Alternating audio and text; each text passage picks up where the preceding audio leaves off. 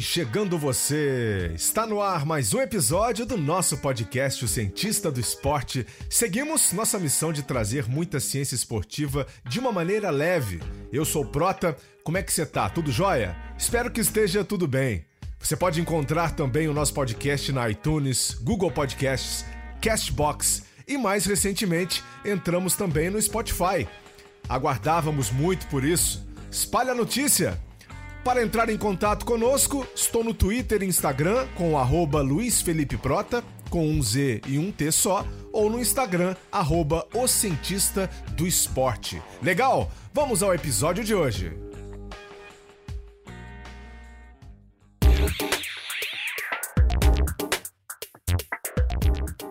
A pandemia trouxe muitos desafios para o mundo esportivo, como temos acompanhado nos noticiários e como temos mostrado aqui também no nosso podcast. A utilização de substâncias proibidas de aumento de performance segue como um grande problema no esporte mundial. Obviamente, a pandemia atrapalhou toda a logística e muitos processos no combate aos atletas trapaceiros no mundo todo. Mas como podemos enxergar esse cenário?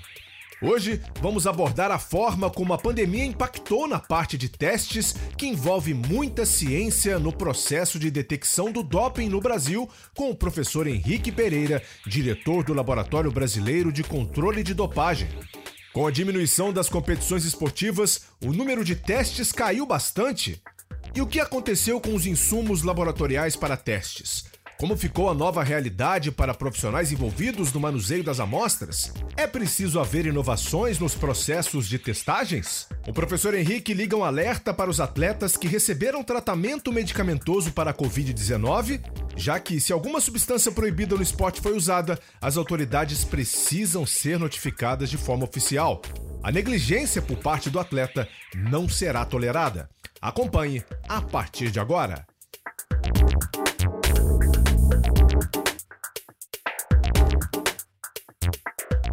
Estou na linha com o professor Henrique Pereira, de volta aqui ao nosso podcast. Aliás, a primeira entrevista do Cientista do Esporte foi com o professor, fui até o laboratório eh, de controle de dopagem brasileiro e, e, ele recebeu muito bem lá. Foi muito bacana o papo que a gente teve. Seja bem-vindo de volta, professor Henrique. Como é que você está? Tudo bem? Tudo bem, Luiz. Muito obrigado pelo convite. Aqui tudo tranquilo. Espero que todos estejam ouvindo também, com saúde, família, tudo bem. E vamos na luta, né? Sempre, sempre na luta. Aliás, é, luta foi algo também que uh, o mundo antidoping precisou fortalecer né, durante esse período da pandemia. Uh, muito se falou né, que uh, o sistema antidoping poderia ser uh, diminuído durante uh, todo esse processo.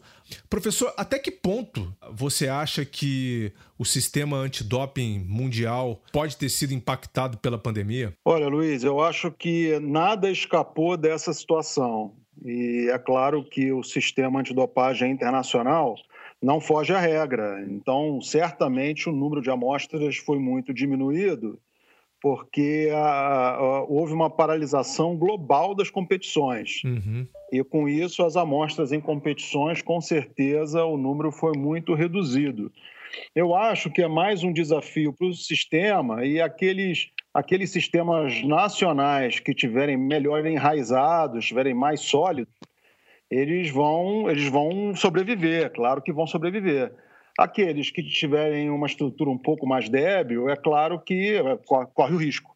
E eu estou torcendo aqui para o nosso sistema já estar tá maduro o suficiente para que tanto o nosso laboratório, o LBCD, quanto a autoridade de teste aqui do Brasil, a ABCD, a gente consiga ter uma vida pós-pandêmica muito frutífera, como tem sido, aliás, inclusive nos últimos anos. Perfeito. É, você falou uh, da ausência das competições, e esse é um ponto interessante, né?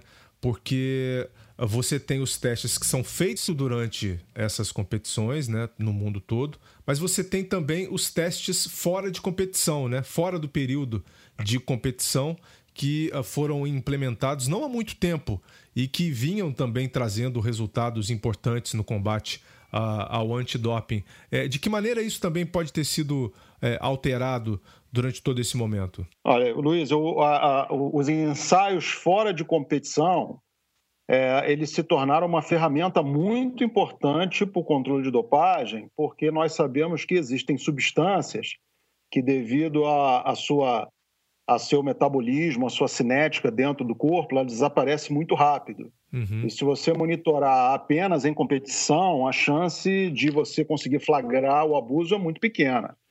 E, e é uma ferramenta hoje é, fundamental que veio para ficar.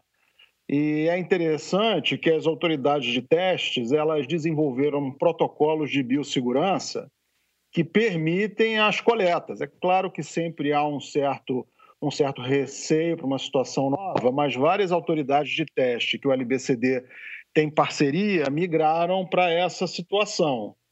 Então, vale a pena deixar o recado é, para que qualquer atleta ele pode ser é, amostrado fora de competição, inclusive na pandemia. Uhum. E os, os, os sistemas de coleta são muito, muito profissionais, só profissionais treinados atuam na coleta e a chance de, de você se contaminar com a Covid devido a um procedimento desse, ela é menor do que você receber um delivery na sua casa. Então, é, é, vale o alerta, quer dizer, não é, não é a pandemia que fez com que as autoridades de teste e a UADA não tivessem a preocupação com o abuso das substâncias. A questão é que essa, essa diminuição do número de testes é natural porque a prioridade agora é a saúde, é a saúde de todos, é do colega que tem que pegar um voo para coletar amostra, é, é, do próprio atleta e, e do, dos colegas do laboratório. Então, isso, isso é normal, quer dizer, não, não é uma coisa bem-vinda, é uma coisa lamentável, Sim. mas e, que, e certamente o sistema antidopagem ele sofreu tanto quanto todas as outras áreas. Isso não há como negar. Entendi. Você citou aí a Agência Mundial Antidopagem, a WADA. Qual foi a participação dela durante toda essa fase? Ela se mostrou rápida, digo, na formulação de novos protocolos, novas formas né, eficientes de se trabalhar. Você acha que a pandemia ela traz também uma nova. Ela impõe, na verdade, uma nova forma, talvez, para as agências trabalharem? Ou seja, pode trazer uma inovação? Olha, tem, tá, está em discussão, não propriamente na, na UADA, mas em outras autoridades de teste, inclusive modelos de coleta de amostra sem participação de agentes de coleta. Mas isso é uma coisa ainda que está em estudo, eu não tenho, eu não tenho como afirmar se isso tem, tem futuro ou não. Uh, o papel da UADA nesse ponto é ela estabelece os estándares dela e os estándares no final não mudam. É claro que o papel de quem está coletando a amostra é passar confiança para o atleta e também se proteger do ponto de vista sanitário. Então, o que acontece é que, sem dúvida, os, alguns protocolos foram colocados em operação, inclusive o nosso laboratório, que é o laboratório da Universidade Federal do Rio de Janeiro, ajudou a, na composição de um novo protocolo para a BCD, que é a nossa autoridade aqui, para treinamento dos seus oficiais de coleta. E, de novo, né, o, o, é um momento que é um momento, já que não é tão confortável para o atleta, mas é para tentar mitigar essa questão dos riscos de contaminação.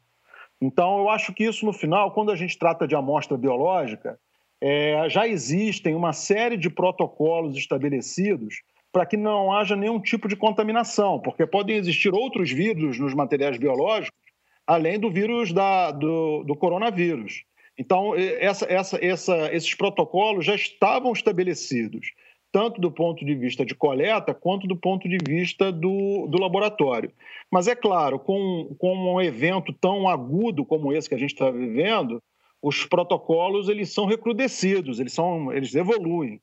E eu acho que isso é uma coisa que certamente veio para ficar. É bom saber disso, é, até porque a UADA ela precisa se preocupar também, como você falou, né, com a segurança dos agentes né, que estão indo fazer os testes, com a segurança também de quem está manipulando essas amostras né, nos laboratórios. E, e pelo que eu vi, quando eu visitei o LBCD, vocês têm uma estrutura muito boa, né, muito moderna.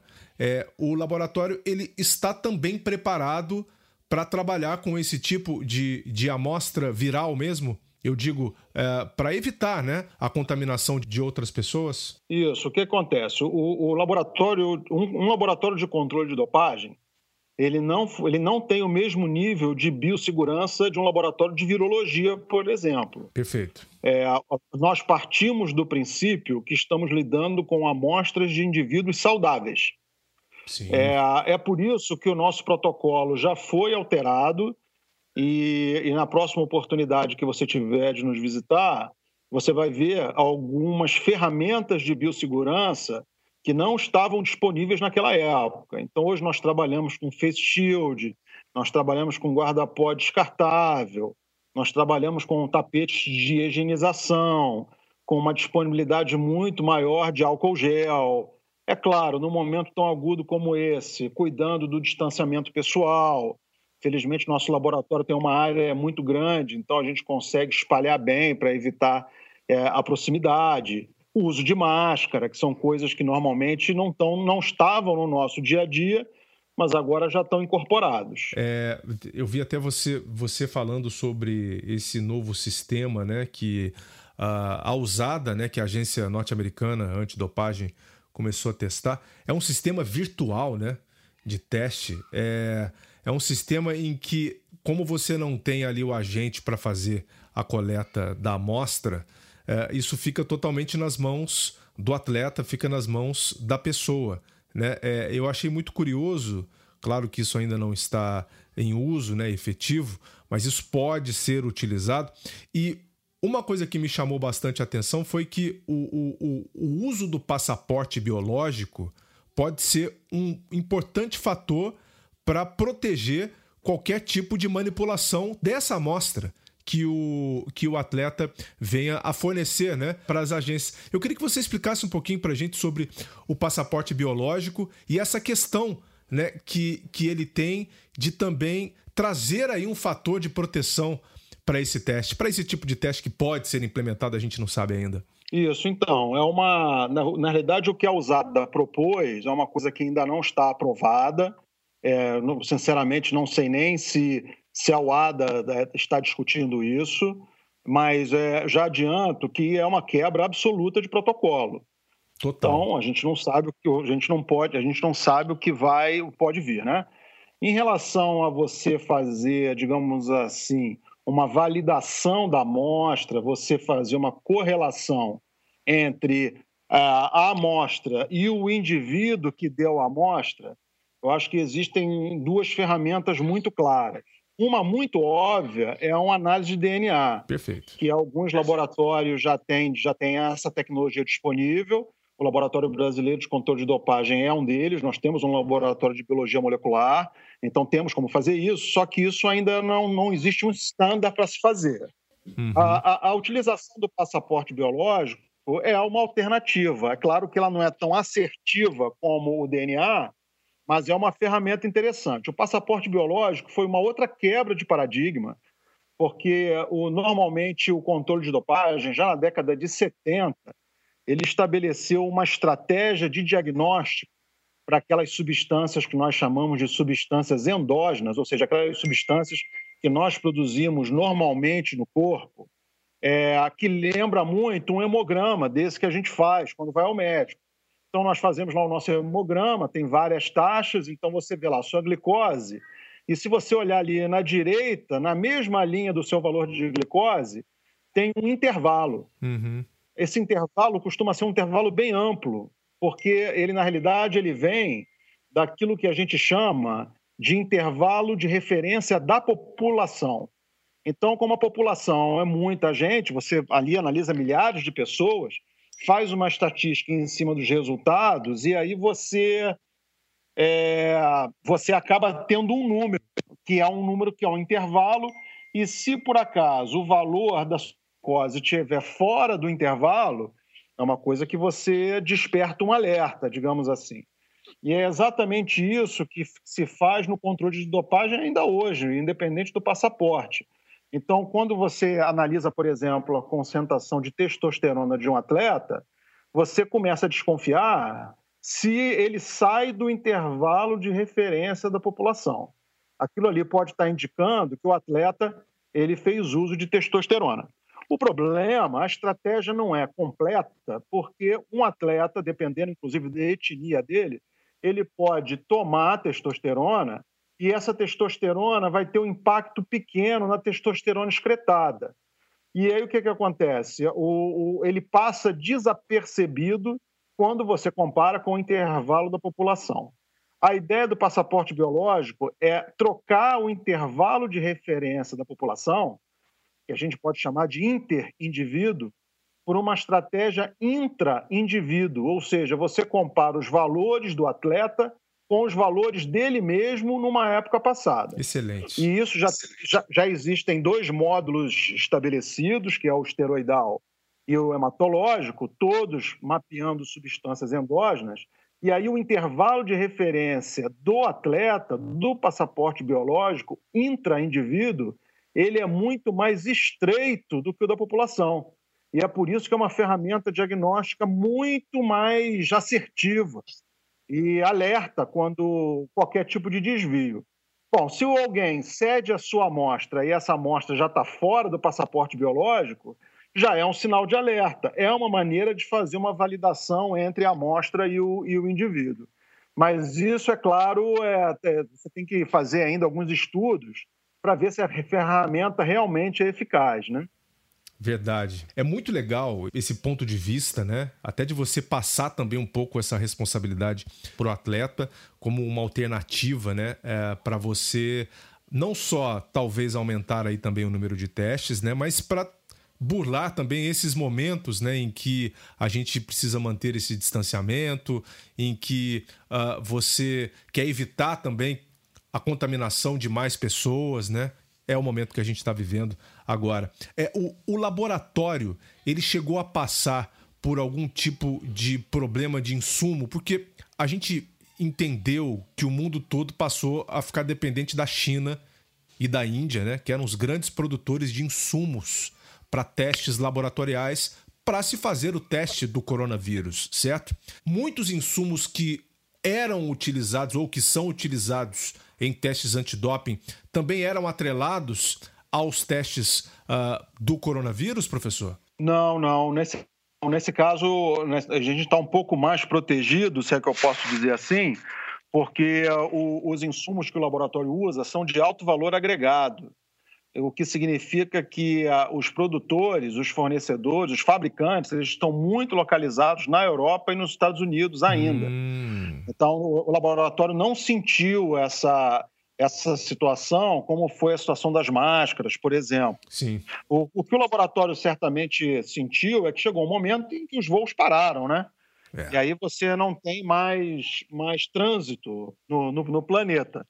Mas como o número de exames caiu por conta da interrupção das competições, aí a, a situação, digamos assim, não, esse não foi um problema que nós enfrentamos. É, claro, a gente tem aí o retorno também do futebol e o LBCD, como você trouxe para gente naquela entrevista, é, fazia muitas análises né, do futebol. Aliás, o futebol brasileiro correspondia a grande parte né, das análises uh, que eram feitas dentro do laboratório. É, isso é uma coisa muito positiva também, né, que traz aí a preocupação uh, é, da CBF e também da ABCD em vigiar os nossos atletas de perto. Com toda essa, essa confusão do retorno do futebol agora, uh, existe já algum protocolo estabelecido? Algo mudou também na testagem dos atletas para esse começo tão polêmico da volta da bola, professor? É, então, em, em, relação. A gente está na expectativa de, de realmente as competições voltarem com mais força, né? E a gente fica na, na torcida para os números da pandemia melhorarem um pouco para que a gente possa fazer isso com segurança. O, eu ainda, o laboratório ainda não recebeu o, dos, dos seus parceiros um número é, oficial de, de, de amostras para esse fim de ano. Eu entendo essa situação porque a gente ainda vive com números muito altos, né? Então eu fico me colocando na posição deles e é difícil fazer uma estimativa. É, mas o, o, certo é que o, se a perspectiva do LBCD esse ano, essa era a nossa meta, era, era receber mais de 12 mil amostras, É, eu acho que se a gente chegar na metade disso, é, é um, já é um panorama positivo. Esse ano realmente foi muito impactado. É, nós temos, por exemplo, conseguimos é, fazer parcerias interessantes com alguns clientes sul-americanos e a questão dos voos, as questões da fronteira dificultaram muito isso, né? Então, hoje o cenário, como, como os números do Brasil ainda são altos, o cenário ainda é um pouco incerto. É, e, e, a questão dos protocolos e de quantas amostras serão coletadas são informações que o laboratório não tem ainda, porque isso ainda, obviamente, está na mão dos colegas que fazem o plano de distribuição de testes, né? uhum. né? Mas a gente fica na expectativa de receber esses números e, independente do número, o laboratório vai estar pronto para trabalhar. Entendi. E sobre a Olimpíada? Porque nós tínhamos a Olimpíada programada para esse ano, houve essa mudança para 2021. Muitos atletas comemoraram, né? Justamente uh, essa alteração. Como é que o Brasil fica também já para o próximo ano? A gente ganhou um respiro, né, em relação a isso. É, eu, eu aqui tenho que fazer um. Bom, primeiro, o, o, o fato de, de um evento tão importante quanto os Jogos Olímpicos terem sido adiados, eu acho que é uma das evidências de como a situação planetária é grave, né? Sim. É, só, somente guerras é, promoveram o cancelamento de, dos Jogos Olímpicos e a gente teve que adiar e eu lamento demais, principalmente, né, eu que sei, eu que já senti na pele o que é fazer os Jogos Olímpicos, o controle de doping, lamento demais a situação do laboratório japonês. Eu conheço o laboratório, tive a oportunidade de visitar, um laboratório incrível, a equipe estava super preparada, super motivada. É, inclusive, cinco, cinco profissionais nossos iriam a Tóquio para ajudar lá no, nos exames. Olha que bacana. E, infeliz, infelizmente, isso foi, foi cancelado. É, eu fico na expectativa de que a situação até lá esteja sob controle. Eu não consigo, não consigo imaginar que até lá a situação esteja sob controle, até para premiar o investimento não só do laboratório, mas de todo, todo o comitê organizador, do COI e da família olímpica, né? Os Jogos Olímpicos eu acho que é uma, um evento único, assim, de congregação, de, de, de, o esporte é uma coisa, é uma coisa que traz muitas mensagens positivas e os Jogos Olímpicos talvez sejam o marco principal disso. E a gente fica na expectativa de que é, o, tanto a parte de preparação dos atletas quanto a parte do cuidado antidopagem, a gente tenha sucesso e a gente consiga preparar bem. E aí o pessoal do time Brasil, da ABCD e, e, e do COI e do COB também, é, isso está na mão deles, né? são pessoas profissionais muito competentes. Eu imagino que que vai dar tudo certo e o que depender do LBCD, a gente está à disposição. Perfeito. Bem, a gente não sabe quanto tempo ainda vai durar, né? Todo esse processo, se a gente vai ter uma nova onda de contaminação, uh, se a coisa pode parar de novo, né? É, você consegue imaginar um impacto a longo prazo também no sistema antidoping mundial?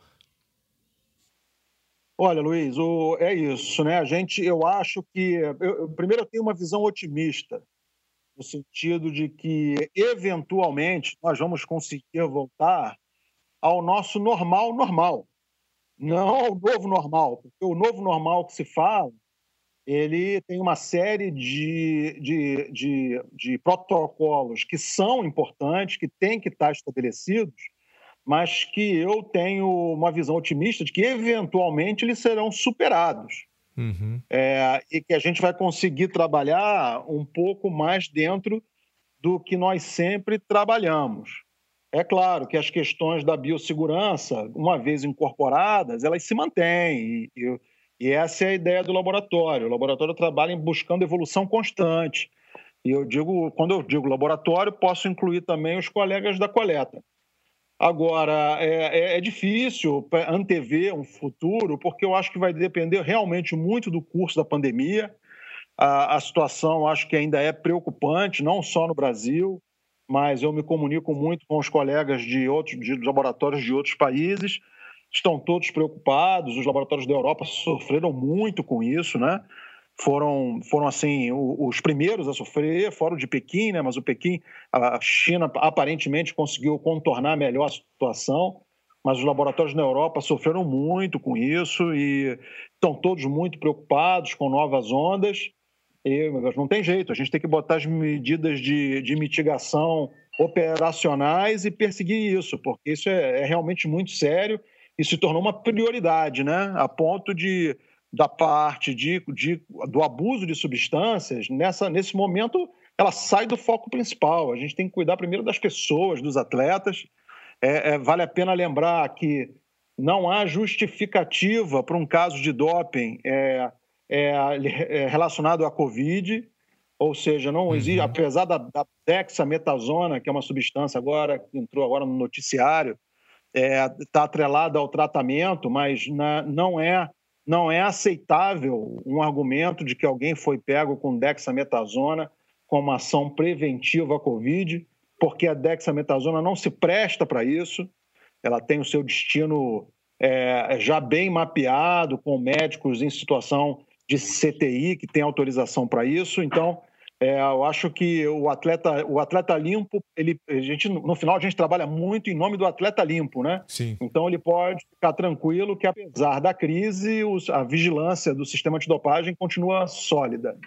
Muito bom. Bem, você tocou num ponto uh, que eu iria falar exatamente, que é o fato do atleta que foi contaminado pelo coronavírus, que passou por algum tipo de tratamento ou que vai ter que continuar né, com algum tratamento depois da infecção resolvida. Nós não temos então nenhuma droga fora a dexametasona que você já adiantou para gente que utilizada no processo terapêutico de tratamento da COVID, incluída dentro da lista de substâncias proibidas da OADA. Isso, nenhuma substância e mesmo que por orientação de algum médico uma substância prevista na lista entre como possibilidade terapêutica, é importante os atletas e treinadores é, lembrarem que existe a necessidade do, de preenchimento e submissão à ABCD do termo de isenção terapêutica.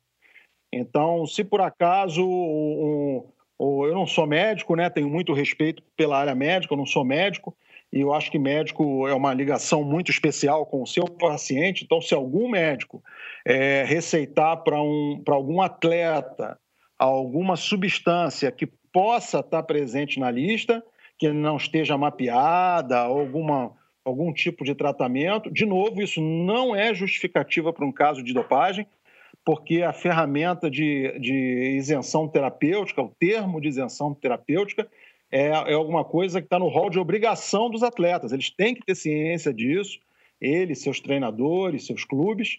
E se, se for o caso, pede um termo de isenção, não tem o menor problema, isso vai ser avaliado pela comissão responsável. Olha só, a pandemia então não muda esse processo, a pandemia não é justificativa para a, a receita aí de medicamentos que estejam proibidos na lista da UADA. Portanto, se os agentes baterem na sua casa para fazer o teste, né? Fazer o teste fora do período de competição, obviamente, e você estiver usando alguma substância proibida, né? E usar como justificativa o tratamento para Covid ou qualquer coisa do tipo, isso não será considerado. Esse é o alerta que você faz, né, professor? Isso, isso, isso já ouvi do testemunho da própria ABCD, que a gente está sempre em contato. E eu acho que esse tipo de argumentação será dificilmente será acatada pelos órgãos competentes. Excelente, muito bom. Olha, é, ótimo papo que a gente teve aqui. Voltaremos a nos falar. Adorarei visitar de novo o seu laboratório, né, para conversar com você, com a Luciana Pisatti também, que esteve aqui com a gente no episódio do doping genético, que aliás é um assunto que só tende a evoluir. Mas, de qualquer maneira, professor, muito obrigado aqui pela sua contribuição mais uma vez com o cientista do esporte e espero que você se cuide aí também, hein? Não, obrigado, Luiz, pelo convite mais uma vez. Deixar um, um recado aqui para a nossa comunidade esportiva brasileira. Venha conhecer o LBCD, espera, espera essa, essa crise sanitária passar venha conhecer. É um laboratório público de uma universidade pública. O laboratório é do Brasil. E o laboratório é de vocês. É importante que, que os atletas e a comunidade esportiva em geral conheça bem o sistema antidopagem brasileiro, que é o, talvez o maior legado que os Jogos Olímpicos nos deixou. Estou à disposição, foi um prazer, obrigado pelo convite. Tá aí com a gente o professor Henrique Pereira. Valeu, um grande abraço. Um abraço, até logo. É, muita coisa ainda precisa ser conversada sobre esse tema do doping e em breve trarei mais do assunto. Semana que vem te encontro aqui para mais um conteúdo. Muito obrigado e até. Vida longa aos cientistas!